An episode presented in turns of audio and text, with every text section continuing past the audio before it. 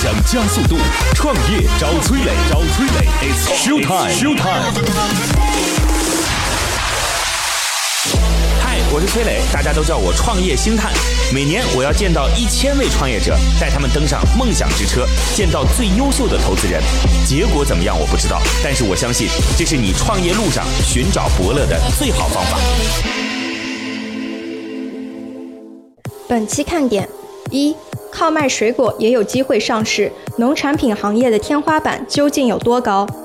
二、农业产品附加值如何提升？品牌如何打造？三、供应链和品牌孰轻孰重？什么时候开始打造品牌才最合适？欢迎收听今天的创业找崔磊。嗨，大家好，欢迎来到梦想加速度创业找崔磊，我是崔磊。各位在听节目的时候可以加我的个人微信号八六六二幺幺八六六二幺幺，咱们可以一起寻找一些好的项目，然后一起参与。也可以呢向我提一些创业的问题，我给您一些建议啊。呃，我们还可以帮您去链接类似于像投资人啊，还有销售端供应商等等啊，反正就是助您一臂之力吧。我的个人微信号八六六二幺幺八六六二幺幺，等着您哦。有请今天的投资人和创业者。今天的投资人是来自于吞蓝资本的于超。Hello，你好，于超。大家好，创业找崔磊，今日投资人于超，吞蓝投资投资总监，二零一五年杭州十大天使投资人，关注消费及 TMT 行业。我们有请制成制品的任建立，任总你好。两位好，大家好。创业找崔磊，今日创业者任建立，上海财经大学 IMBA 毕业，制成制品 CEO。二零零三年至二零一三年，先后在上海外高桥造船有限公司和芬兰福禄豪斯上海公司从事船舶制造业大客户经理工作。他们就是做苹果的供应链服务的。那服务的对象肯定不是普通老百姓嘛，服务的对象就是这个鲜果店是吧？或者是电商平台？对，大的呃生鲜电商平台，比如说江浙沪知名的，甚至全国知名的，像本来生活网、天天果园网、每日优鲜、城市超市等等这样的大的电商平台。还有线下的水果店，还有一些连锁水果店，比如说像嗯先锋水果、城市超市等等这样的。OK，那跟那个就是我们不是会有水果批发市场的这个。档口嘛，会跟他们合作吗？根据不同的产品的等级，比如说我们最好的货，一级货、一级产品，我们会直接共享电商平台和和和大的一些连锁。嗯，那么我们根据那个大小，根据它的呃品种，以及根据它的一个品质，我们会二级货，甚至说其他的货，我们会放到一些。二级市场，比如说像批发市场，那么我们这样的二，即使是我们这样的二级货的批发市场，按我们的标准放在那里，在批发市场整个同品类的呃商品当中来比较的话，我们也跟人家是没有任何区别的，只是说我们的标准更高而已。OK，非常简单，对，极度简单，是。靠卖水果也有机会上市，农产品行业的天花板究竟有多高？二零一七年做了多少吨的销售？我是二零一二年开始来逐步的来来兼职来来销售我们陕西苹果。那么二零一刚开始兼职啊？刚开始是我在企业上班的时候，每年秋天利用利用年假一个星期的年假卖卖一车、卖两车、卖三车这样。然后持续了三年，都是卖给同事朋友那时候，卖给同事朋友，然后以邮件的方式推送。自己做了微商，对。再接下来呢，一二年开始做兼职。一二年开始，一二年我一个星期卖了十吨，嗯，然后就全部分发出去。那时候赚了多少钱十吨？呃，十吨赚了一万块钱啊，因为那个时候纯粹是卖自家的果子。然后一三年一个星期卖了二十吨，呃，然后就又继续上班。然后一四年一个星期卖了四十吨，然后就继续上班。呃，这我一五年初我上班第一天我就辞职，我就开始全职进入。呃，一五年十月到一六年的啊十月，我们是卖了有八十吨。你是一五年辞职的还是一四年辞职的？呃，我是一五年初辞职的，所以一五年十一月到十月一直在准备。呃，对，一直在准备，然后一直在就是尝试，因为全职跟兼职毕竟不一样，你要尝试你更多的一些一些方向，你在这个行业里面你到底能做什么？了解。对，那么从那个十月份开始，我们就开始发力，因为那一年的秋天我们卖了有八十吨。从二零一六年的十月开始，我们就正式确定下来，我们要做苹果供应链这一件事情，把这个单品做透，做到彻底。那么我们一六年呃十月到一七年的八月份，算一个果季，我们卖了六百吨。OK，我卖了六百，这算是有一个八倍的一个。这时候是已经有个团队了，呃，这个时候已经有团队了，因为开始还是单打独斗。我开始是我跟我的物流合伙人一，七年到一八年，现在是四月份。对对一七年的十月份到一八年的八月份，我们计划是销售两千吨，现在已经过去的有五个月，我们已经完成了有八百吨了，已经完成八百吨。好，清楚了。你最后再告诉我说，这两千吨大概是多少钱？两千吨的销售额是两千万。两千万。对。你方便透露毛利什么的吗？呃，这个行业的毛利呃是在百分之四十左右。我问一个问题，因为我的问题不专业。那个于超他对于这些领域当中有很深的研究，就是为什么选择一个类目而不是好几个类目？因为我会觉得说商家会方便嘛，省心嘛，或者说我只要知道一个供应商，我就不要再去找别人了。那对他来讲，提供主要的需求，就比如说他能提供一个西瓜、一个苹果，对，在这个当中，主要类目由他提供，会不会对商家来讲，我更愿意选择这样的合作伙伴？经过这几年呢，我们是这样认识的。呃，首先呢，呃，现在这个社会越来越讲究，就分工明确，专业的人做专业的事情。那么，就以我们的客户，像百兰生活也好，天天果园也好，那么他们会通过不同的呃采购商，呃，采购商都是从原产地的专业的合作团队来合作。比如说，他们赣南脐橙有赣南脐橙的，呃，陕西苹果有陕西苹果的，西瓜有西瓜的。他为什么不找一家呢？因为比如说我们去做赣南脐橙，我们肯定做不过当地的合作商 OK 会做不过当地的团队，所以呢，我们就专注在自己的领域里面，最熟悉的领域里面，我最能掌控的领域。理解了，我那个问题很业余，看来，所以大家都找的是产地，然后相对来讲，他自己在当地的资源会很多。那如果这个是一个很重要的水果，对那我就一定找的是单一的提供者对，。也更加专业，更加专注。但是行业中有一些人其实是做多品类的，而且做的很大。呃，我举个例子吧，对，他们就陕西就有吧？呃，对吧呃陕西就有，陕西有两家传统的企业，他们也是是做呃陕西的各色农产品的，各色农产品。呃，但是我们对于我们这样的一个新型的一个企业来说，我们还是希望说能够做到单点突破。呃，所以这是由能力决定的，是吗？呃，这个一方面是呃，大部分是由能力决定的。就以目前来说，那么对于我们本身来说，呃，首先我们认为苹果它是一个万亿级别的市场，就光陕西苹果它的产值就八百多个亿，八百多个亿，就是一个企业如果能做到它的百分之一甚至十分之一，它的规模都可以上市了。这个相当于说到市场端去的话，那就要有很高的提升了。对对对对对而且还会有些再去做精加工没错没错，啊那甚至比如说呃，到市场端的话，可能一斤苹果要卖到十块钱，OK，那那就那就是更高，那就是两千多个亿嘛，对吧？按这样清楚了。在这儿要告诉各位哦，我们有一个乐客独角兽创业社群，这是我做的创业社群。呃，我们帮您对接投资机构，帮您链接不同行业和不同的资源。然后呢，每天还会有课程，线下还会有各种活动。您在各个地区啊，在西北地区、在东北地区都有组织。啊、那么加入的方式，加我的个人微信号八六六二幺幺八六六二幺幺，期待着您的参与。那我们在乐客独角兽再见吧，八六六二幺幺。农业产品附加值如何提升？品牌如何打造？接下来的时间要给到于超了。那我们今天请到的投资人是来自于吞蓝资本的于超，我们今天创业者是来自于制成制品的任建立，这个呢就是做苹果供应链的，就是帮助电商、帮助连锁的这个鲜果店啊，或者帮助我们那些就是大的水果市场的档口，然后来去做苹果的供应链提供。OK，去年的时候做了八百多吨。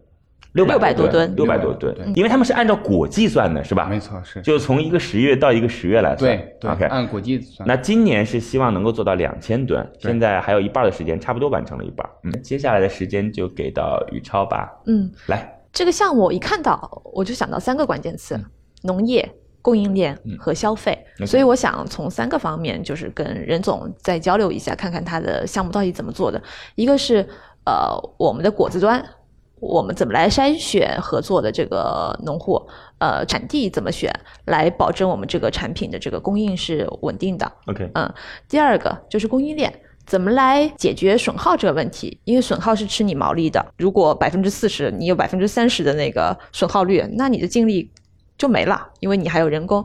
最后一个是消费，因为我觉得这样子的品类的话，可能是线上线下都有的，但是刚刚开始起量的话，可能渠道会更快，大渠道会更快。所以我想听一下，就是他们在大渠道这方面的积累。就没了是吧？先听他讲，讲完以后我再问。农业、供应链和消费。嗯，首先我我来回答于总的第一个问题，就是我们在呃在产地端，我们的产地端呢是。呃，联合了当地的一些优质的种植户和和合作社，建立了一种包销的协议。嗯，按照我们的品质和要求，你种植，种植完了以后，我们全部包销。那你们能够管控到什么样的一个深度？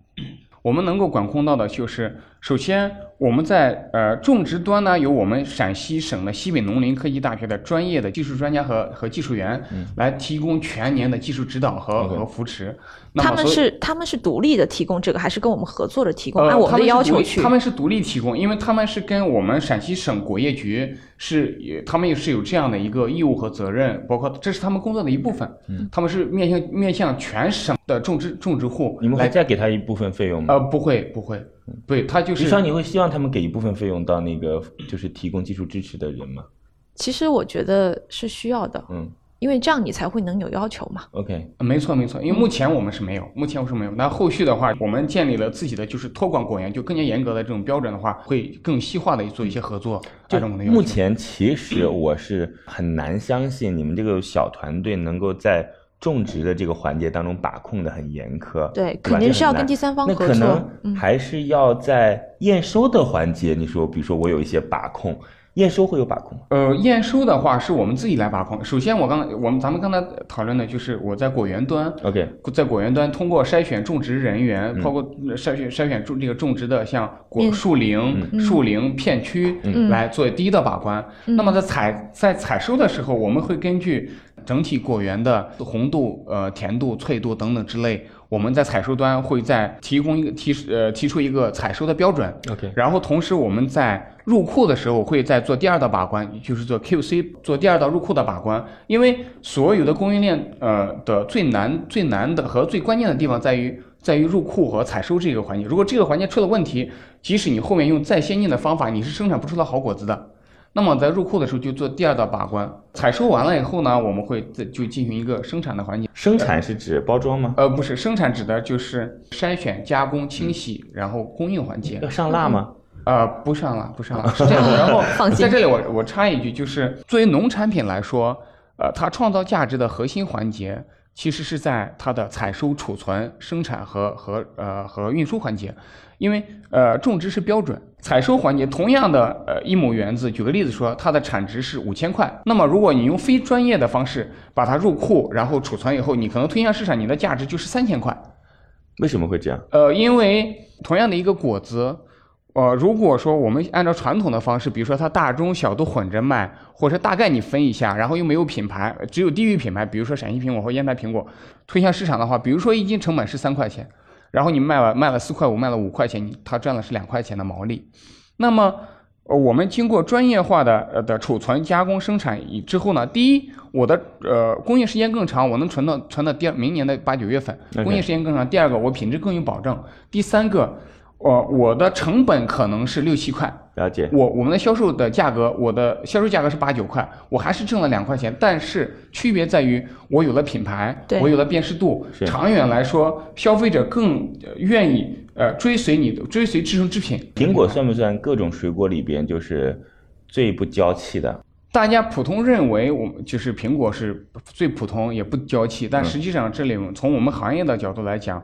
呃，它比较娇气，比较娇气的有一个点就是它的它容易出现挤压伤，OK，它的果皮容易出现那种呃，因为它不像橙子，你可以按按筐子去倒啊，就这一点对，因为它在苹果要碰，对对？对，它在储运端会有一个非常大的一个，所以在包装上还是？包装上，所以我们其实也是。呃，一直致力于通过各种方式来，第一个提高效率，第二个就是降低损耗。所以橘子和橙子就没这些问题，就没有这个问题。对，但是我们也不能去做，所以也不能做橘子和橙子，就是说还是只能专注在自己的这个领域里面，把这个事情解决掉。OK。别看是一个苹果，其实也是一个非常专业的这个事情。是是。那那物流端，物流端啊，物流端的话，我们是跟呃，目前我们是跟第三方的那个冷链物流公司建立了长期的合作关系。就是我们是从陕西产地，在销售端呢，我我们接到客户的订单以后，比如说我们要给某一个客户送十吨、二十吨进他们的大仓，呃，三天以后交货，那我们在产地我们的那个冷库，我们的供应端呢就就会出库，然后按照我们的筛选的标准和要求，依次把我们的一级货、二级货，然后三级货就会全部全部生产加工出来。刚才于总说的说，那我们的损耗在控制我们损耗的时候，我们会把会把我们的一些损耗，会把我们的二级股按照我们成本的价格，就会出给一些二级或三级市场要求没有那么高的市场，就整体来说就降低你的损耗。能说一下现在的损耗率是多少吗？大概？我们就是整体行业的损耗是百分之十，这是行业，那咱们的呢？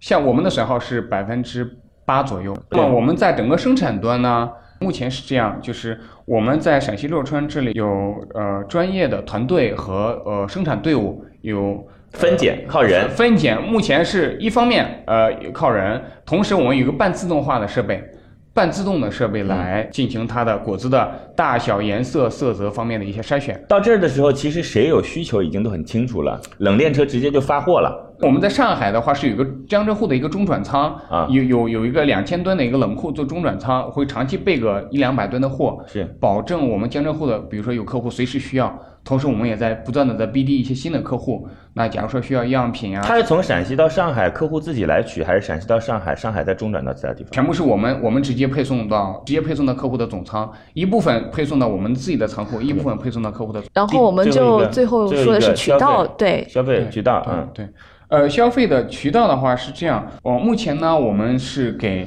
呃，非常专业的中高端的一些呃生鲜电商平台和商超来供货，比如说我刚才我们说过的天天果园、本来生活、每日优鲜，他们都是几大巨头投资的一些一些一些新型的生鲜电商平台，嗯，包括像城市超市。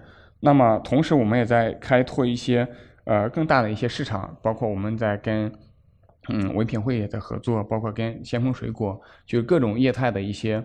呃，销售端的合作，我们的理念是这样的，就是说，我们专业打造一款产品，打造一款产品本身。那么，呃，现在有有无人零售，有新零售，有各种各样的一些销售方式。但是，最终所有的销售，它它都是需要一款呃，需要一款产品来入驻的。呃，就好比说，啊，我们可以在呃一个乡村的小店，可以在一个商超，可以在一个电商平台买一罐可乐。嗯。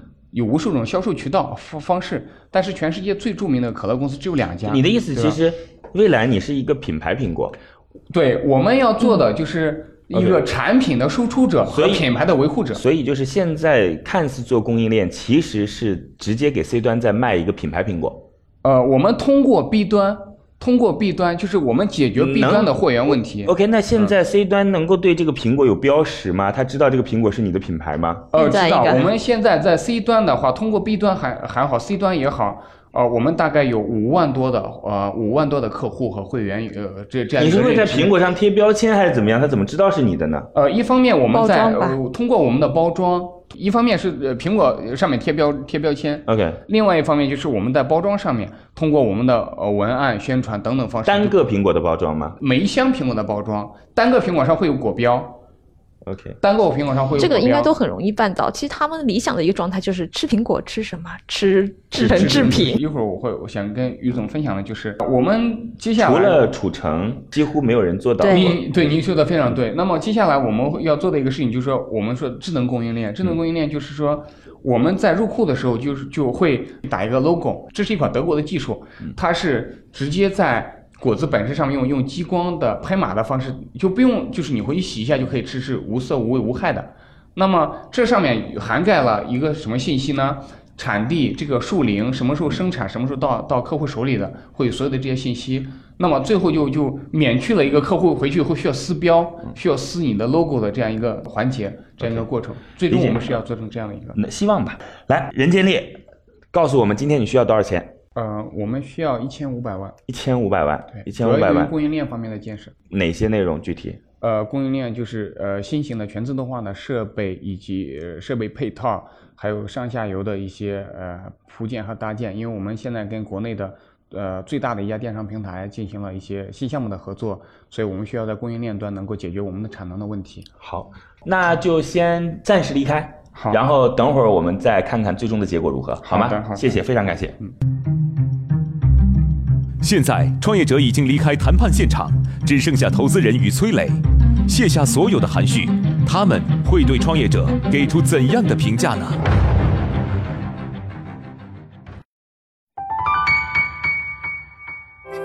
供应链和品牌孰轻孰重？什么时候开始打造品牌才最合适？就是他最后的希望是做品牌，了，对，你觉得认同吗？我觉得是认同的。为什么我呃，我觉得这个项目有价值哈？因为我在很多年前就听过新西兰奇异果的这个故事。新西兰奇异果原先是国内就有一家公司有，他把整个新西兰的出口到中国的这个权利就给拿下来了。嗯，它是有定价权的，但它的品牌我们慢慢的已经有点感知到，它现在一个奇异果能卖到你匪夷所思的价格，十六块钱。真的？啊？对。但是呢，新西兰可以把那国内现在没有奇异果卖吗？种植吗？有，但是没有出品牌，而且口感确实是跟不上。它只有通过供应链，它才能选出口感好的这个水果来。OK。而且我原先也担心它这个苹果这个品类，我觉得奇异果肯定没有苹果的市场需求大。对我原先担心就是它的天花板。嗯。后来我一听，陕西有八百个亿啊，中国还有新疆的、山东的，还有山东的，对吧？嗯。它其实是一个非常大的市场。你这样一说有道理，但我是这样想的，就是。现在呢，好好去做供应链，嗯，就是未来再说做哪个品牌的事儿。我的意思是，比如说啊，苹果这东西其实是有很多想象空间的，是什么呢？就比如说男生给女生送礼物的这种方式，就一个苹果卖八百块，特别好看，你知道吗？然后就包装极好看的那种时尚，就是肉松嘞。做这样子品牌，我的意思是，如果要做品牌，就你踏踏实实做供应链，供应链做到一年。十个亿的规模没没问题，你继续做供应链，就品牌是一个延伸出来另外的东西去做的，我是这样想。是你的想法是，我的整个苹果消费，就我就吃苹果的这个，做一个品牌出来。对，可能我们俩在对就是它能成为什么样子品牌上面期望是不一样的。我是觉得那个苹果的这件事儿，它会稍微有点难，因为苹果毕竟吃了可能几千年、几万年了，大家都觉得。苹果嘛，对对吧？但是奇异果因为是外来品嘛，所以大家慢慢接受它有这个品牌这个事情。但是在渠道上面，它还是能做到自己的品牌的，就是比如说先锋在进水果之类的奇异果，它其实也是放在那些特别好的超水果超市当中才有的，普通水果超市是没有这个这个。就你说的对，因为它的定位就导致它是在高端的超市卖嘛，十六块钱一个。所以有品牌一定得要向。高端产品去发展，就起码在这个阶那储存也贵嘛，对对吧？否则品牌的附加值从哪儿来？他们也可以分分出来呀，他们也可以分出来。你前面说那果子，他们是挑哪个规格的？就是我的意思就是，供应链是在底下的基础，然后在当中挑出一些类目来去做品牌。是是，就是不要说我出我的供应链全是我的品牌。对，所以之前我跟那个任总也讨论，我说制成制品这个品牌，就是如果作为 to C 的品牌，就是这个名字就是有点奇怪。对，好奇怪。对，但它可以作为一个 to B 的品牌，就是呃，比如说像先锋、像百果园，像这种对进水果，那进苹果，我就是找那个制成制品。对，C 端品牌在开发嘛，对，在开发嘛，对。但它现在开发其实有点早了，它先要把供应链做好。我我就是这个意思，我说那个礼品就已经到了很。很高附加值的东西去了。我的感觉是，任总对 to C 的品牌其实还没有什么太大的概念。这是我最大的，这是我最大的担忧，这是我最大的担忧。就但他现在我觉得不应该放在 to C 上面。也是，对，就走渠道，也是很踏实。嗯，那心里有答案了吗？有啊。好，我们有请创业者重新回来，在这告诉各位，我的个人微信号八六六二幺幺八六六二幺幺，我们可以挑选一些。比较好的项目，大家可以一起参与一下。然后呢，各位创业过程当中有什么样的问题，也可以跟我沟通和交流，我可以帮各位找到这个销售渠道啊，找到投资人呐，或者找到能够给你建议的人。好，我的个人微信号八六六二幺幺八六六二幺幺，等着你哦。我们有请创业者重新回来。乐客独角兽创业找崔磊，It's show time。好，创业者重新回来，有请于超。来给出这个项目一个最终的答案。创业找崔磊，悬念即将揭开，是创业者成功拿到投资，还是导师心头另有所好？导师，对于今天的创业项目，你的选择是 yes 还是 no？我们来看一下，今天最终的选择是通过，恭喜。好，希望能够接下来谈成功，好吗？大家记得哦，创业找崔磊，梦想加速度，再见。今天的节目就到这了，非常恭喜创业者的项目得到了投资人的认可。最后给大家留一个小问题：对于高品质但也高价格的产品，你的看法是什么样的呢？欢迎在评论区给我们留言哦！幸运听众将有机会免费加入乐客独角兽的大家庭。感谢润湾孵化器为梦想助力。每个清晨，无论你是在拥挤的地铁，还是在汽车的车厢，还是在汽车的车厢，戴上耳机，打开音响，你就站在了创业投资的最前沿。创业投资的最前沿。每个夜晚，无论你在公司还是家中，打开微信，你都可以和来自全国的一万名创业者，在乐客独角兽社群里共同学习成长。各位听众朋友，大家好。每个周末，无论你在钱江两岸还是在珠江三角，走出家门，你就可以参与到乐客独角兽会员当地线下聚会交流。那么今天，呃，我跟大家分享的主题。乐客独角兽三年时间，帮助一万名创业者在孤独的创业之路上勇往直前。乐客独角兽聚焦投资百课时干货分享，思考有理有据，要合作不空谈，要合作不空谈。乐客独角兽汇聚最优秀的创业者。乐客独角兽汇聚最优秀的创业者。加入乐客，拯救你的创业人生。我是李阳，我是创丰资本的郭山，庐山资本的同。乐客独角兽，每个梦想都值得尊重。